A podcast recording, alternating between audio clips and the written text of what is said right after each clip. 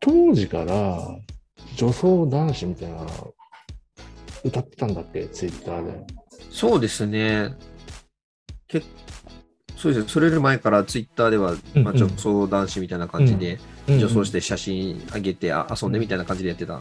感じですね。うんツイッターよりも前とかって教えてもらえたりするんですね。女装を始めたきっかけとかさ。女装をき始めたきっかけは、やっぱ中学校の、うんえー、と文化祭で、ほまあ、女装コンテストみたいなのがあって、う。ほう。その女装コンンテストで出てみなよって言われて、女装したのが、 まあ、は多分最初といえば最初だったんじゃないかな。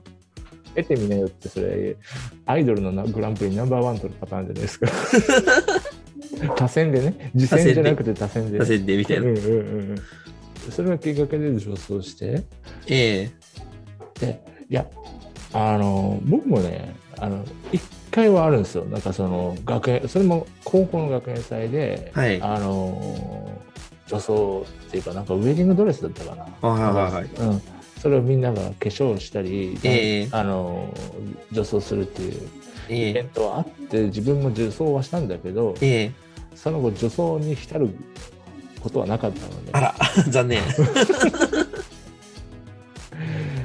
ゆゆうやさんはなんでそこでまあまあそのコンテストみたいなもんであのまあまあコンテストじゃない学祭で女装してえええどうその後どうなっていったのその後ですね、男子校だったんですよ。あの、学校が。あで、その女装コンテストをした後にですね、うんうん彼氏ができまして、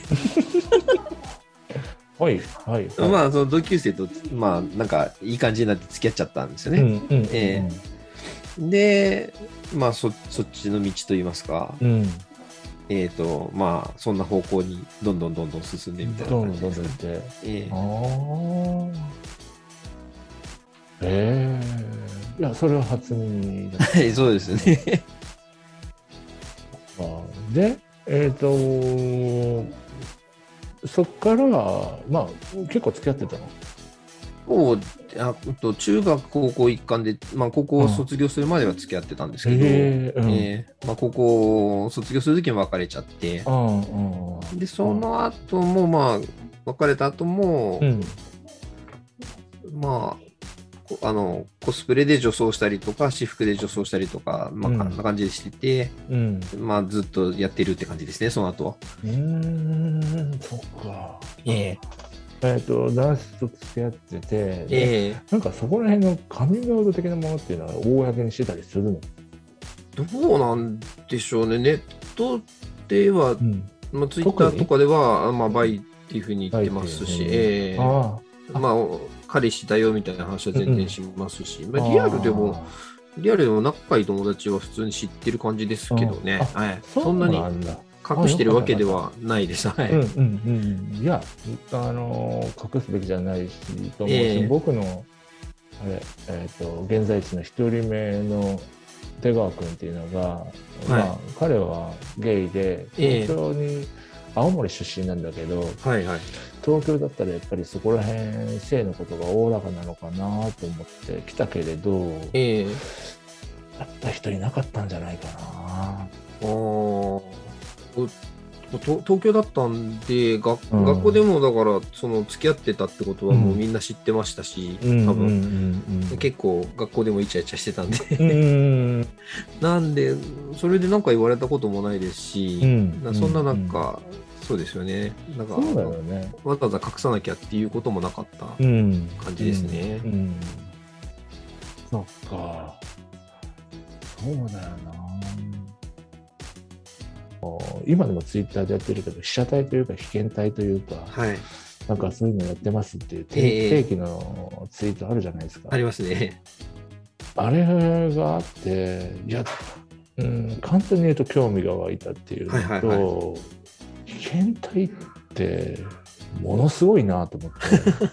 何でもしてもら何ってでいいっもてことですそうそうそう何でも恋じゃないですかええでそのそその心はっていうのをちょっと今日聞きたくってまずなるほどはいあの被験体とかっていうのは、うん、まずどういう気持ちでそのツイートやってるのかっていうのとええあと、まあ、実際にどういう、まあ、言える言えないはあるにせよ、ええ断ったことがあるのかとか、えなんかえそういうのとかちょっと聞きたくて、基本的に、その、なんでしょう。自分が何かをするよりも、うん、相手の人に何かしてもらう方が好きなタイプなんですね。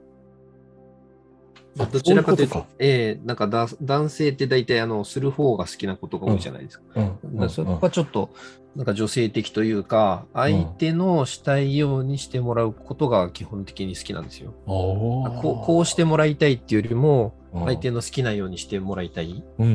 で、その、まあ、自分がどれだけそれが答えられることができるかっていうのが、うんうんうんうんええあの、喜びというか、そうだよね。えいやー、それは愛でしょ。えっていうのもあって、はい、うん危険体というか、何でも OK なので、やりたいことがあるならやってくださいみたいな感じでうん。募集しているような感じですよね。あーあのー、ああいうので応募来るのってどれくらいなのまあ、ちょちょこちょこ来ますよね。まあ、さそうそ普うそう通、まあ、普通に撮影したいうん。っていう依頼も、まあ、もちろんありますし、うん。まあちょっとフェチいことをしてみたいんだけど、相手がいないから一緒にっていう人は多いか、うん。多いですよね。うん結構いろんなフェチなことも、いや、自分でもやっていて、でそういうのもあのできますよって言っているので、うんうんそううんういんそういったこととか、うん。まあ、はい、 が結構来るかな。男性が多い、女性が多い。まあ、男性がい。多いですね。男性が多い。女性もあの来るは来ますけど、はい。いや、女性に来てほしいよね。面白いと思う な。絶対面白いと思うな。そうですね、どっち,、まあ、どっちでも来てもらえれば全然ね何でもしますよって感じなんですけど、うんはい、でも、すごいコミュニティ広がってますよね、昔よりも。そうですね、今すごい多くて、多いですよね。ええ普通にいっぱいいるので、はうい、ん。なんか当時当時に比べても全然いますよいや、ね。そう、そう、そこなんですよ。えそえれそこの話したくって、はいはい僕、あの、出川君っていうね、さっはいきゲイだった子に、はいはいあの、ははなうん彼がゲイだと知ったのは僕も10年ぐらい、10年以上前だな、うん、し知り合ってて、え2010年ぐらいかな。えはい、で、その時に LGBTQ なんて話は、まあ、あんまり声だって言えないような感ええじだったけど、あのすごい同性愛者が周りに多くって、はい、でも、なんか、すっごい多いじゃないですか。それに比べても、ツイッターでのその増加の仕方っていうか、そうですよね、すごい多いですよね。な何があったのか何が、ああ、何があったんでしょうね。あ、でも、昔は性れ性的マイノリティの人しか女装してなかった感はあるんですけど、な、うんうんうん今はでもそううではなくて、うんノーマルの人が趣味で女装する人が多いのかもしれないですよね。ん。なるほどね。それが増えた感はありますよね。ああ。あのーまず一つ。なるはいはい。えーそのファッションの一つというか、なうんなんでしょう、表現の一つとして、うん。その性的指向とは関係なく、したいからするって人が増えたかなっていう気はしますね。うわ目から鱗 だ。うんなるほど。わかります。うん。まあ、それが一番。うん、それで増えたっていうのもあるし、受け入れ、その世の中的に受け入れてくれるとか、そういった素地が、うんあ、の、やっぱ広がったので、うん。まあ、やってみようかなって人が増えたっていうのはもちろんあると思いますね。その2つかなと思います。結構世代間世代間世代によって女装に対するそのなんていう女装をする人の考え方って結構違うなと個人的にはちょっと思っててそうですね。違いますよね。昔うん、ちょっと前の人って、性癖みたいなところで女装している人が結構多いのかなうんという感じはありますよね。あるあるええ、すごくある、そうですよね。すごいそっちが前面に出てるうん感じが。うんだねまあなんか SNS のネタ的なもので女装をしてるファッションでやってるっていう人は確かに多いのかもね。 まあ、多い、多増えたんじゃないかなと思いますようね。んまあ、そのあとはそのやっぱりお男性としてかっこいいじゃなくて可愛いっていうのがうんうん。今み認められてきたんじゃないかなっていうとこですよなるね。ほど。そうかっこかっこいい男の人はかっこよくなくちゃいけないんだっていうのが薄れてきてそそううかか可愛い男の人もありなんだっていうのが多分今の世の中ではちょっと認知されたんじゃないかな、だから自分も可愛い風に振っていいんだっていう人が増えたんじゃないかなと思うんですよね。うんうんなるほどね。ええ深いな。さすがゆえさん。長いですからね 結構ね。 そう歴は長いはず。歴が長い。えっ、と、みんなに聞いてるんだけれど、最近の関心事って何ですか、最近の関心事って何でしょうね。すごい、すごい個人的に全然女装とか何も関係ないんですけど、うん。キャンプにハマってて、え めっちゃ意外。めっちゃ意外 だ。アウトドアするとは思えないタイプですよね。うんうんええなんですけど、キャンプに結構めちゃくちゃハマってて、ええゆうやさんがそんなブ、別にブームだから乗ってるというわけじゃないだろうけれど。それがね、困ったことにハマった後にブーム来ちゃったんですよ。あ、そっち系かそうなんで。す。えっとね、ハマあの、ブーキャンプ始めたのがやっぱうん。 5年ぐらい前で、うわあ、ちょうどブームの直前だった直んです前よ。だ。直前だで。。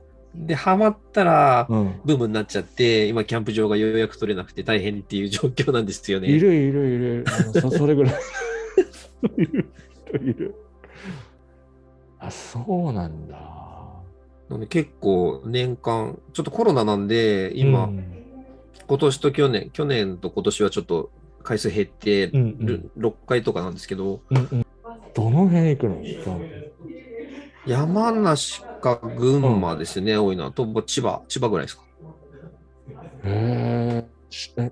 その移動手段はまあ、車持ってるんで、車で行くことが多いですけど、 めっちゃアクティブじゃん。アクティブですよ。 何もが何があったんだ、ゆうやともとまあ、そアっかクティブっていうか、さん。うん。ええまあ、よく出か、うん、そうだよね。身軽、身軽だとはそう思う。ですよね。出かける方で。うん。で旅行とかやっぱ好きで、うん。えーいろんなとこは行ってはいたんですけど、まうあ、んキャンプもいいなってことで、うん。まあ昔からまあキャンプやりたかったんですけどね、うん。うん。でちょうどできるような、うん。できる、できるなというふうに思い、思ううん。やってみたらできたんで、うん。で、ハマってって感じですかね。へえ。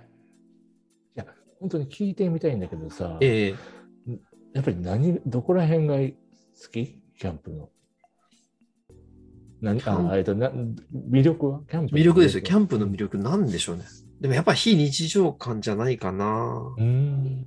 焚き火をすることとか、うん。その外で料理作って食べることとか、うん。その自然の中で寝ることっていうのは、あまりやっぱり今までできてないことですよね、多分普通の生活では。うん。確かそに。のその非日常感がやっぱり楽しいのかなっていうのはありますよね。うわーゆやさんが言うと説得力あ るわ。その非日常感っていう言葉に。そうですね。非日常感に飢えてるうんん。で。うんそうだよね。そうです。 普通じゃつまらないっていう生き方をしてるので、やっぱり。わかるわかるわかる。そうなのか。そうですね。その非日常の中の一つかな。おお。いや、あの、ゆうやさんだから、僕は今すごい腑に落ちました。ありがとうございます。うん。そういうことね。いや、確かに言われてみれば、うん、非日常なんだけれど、えなえなんていうのかなすごいあの偏った見方をすると、ええそのパリピが野外行っただけじゃんとか、はいはいはいあのキャンプブーム後のその、まあええまあ、ゆるキャンとかさ、はいはいはいまあ、アニメとかでも流行り、えええー、とあのなんていうの実際のコロナでキャンプとかグランピングとかが流行りえそのなんかいコロナよりもちょっと前に予兆があったじゃないですか、えはい、ありましたね。うん、それよりも前なんですよね多分それより前5年前前ですすね。本当にブームの直前っていう感じだったですね。あーハマったのは。そうだったんだこんな楽しみをみんな見つけやがってっていう感じで。 そっか。じゃあ、何今とかは複数人で行ったりするの一人大体複数人で行くことが多いです複数人で行っねて。あーねそ本当はソロでも行きたいんですけど、なかなか行く機会がなくて。うん。大体2人だったり、あの、うん4、5人のグループで行ったりとか、うんうんうんまあ、多い時は十何人とかいう時も。いやー、そんだけ回数重ねてたら、もう泊まるノウハウとかツールは十分でしょう。そうですね、もう山のように。いや、いやあの、うわすっげえ嬉しい、今。それキャンプ、キャンプ、ごめんなさい、あの、うん。なるほどね、すげえ意外でした。ありがとうございます。